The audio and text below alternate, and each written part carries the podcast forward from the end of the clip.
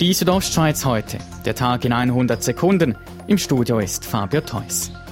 Nach den schweren Anschlägen in Sri Lanka sind heute weitere Sprengsätze aufgetaucht. In der Hauptstadt Colombo seien fast 90 Zünder für Bomben gefunden worden, teilten die Ermittler mit. Bei den Selbstmordanschlägen waren am Sonntag mehr als 290 Menschen getötet und etwa 500 verletzt worden. Schweizer Online-Medien vermelden zudem den Tod eines Ehepaares aus Bern. Das eidgenössische Außendepartement bestätigte diese Information bislang aber nicht. Der Churer Bischof Vitus Hunder bleibt weiterhin im Amt, bis seine Nachfolge geregelt ist. Gleiches gilt für die Bistumsleitung.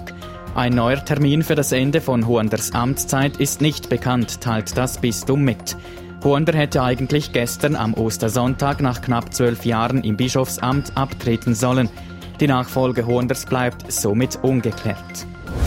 Ein Geisterfahrer hat die A13 bei Melz unsicher gemacht. Es sei zu keinem Unfall gekommen, meldet die St. Galler Kantonspolizei. Sie habe den 56-Jährigen anhalten können. Er sei in fahrunfähigem Zustand gewesen. Es wurde eine Blut- und Urinprobe angeordnet. Der Führerausweis wurde dem Mann abgenommen. In Ilanz ist es gestern Abend bei der Abzweigung nach Ruschein zu einem Unfall gekommen. Ein 85-jähriger Autofahrer kollidierte frontal mit einer Leitplanke. Der Mann wurde dabei leicht verletzt. Gemäß seinen Aussagen sei er von der Sonne geblendet worden. Die Südostschweiz heute, der Tag in 100 Sekunden, auch als Podcast erhältlich.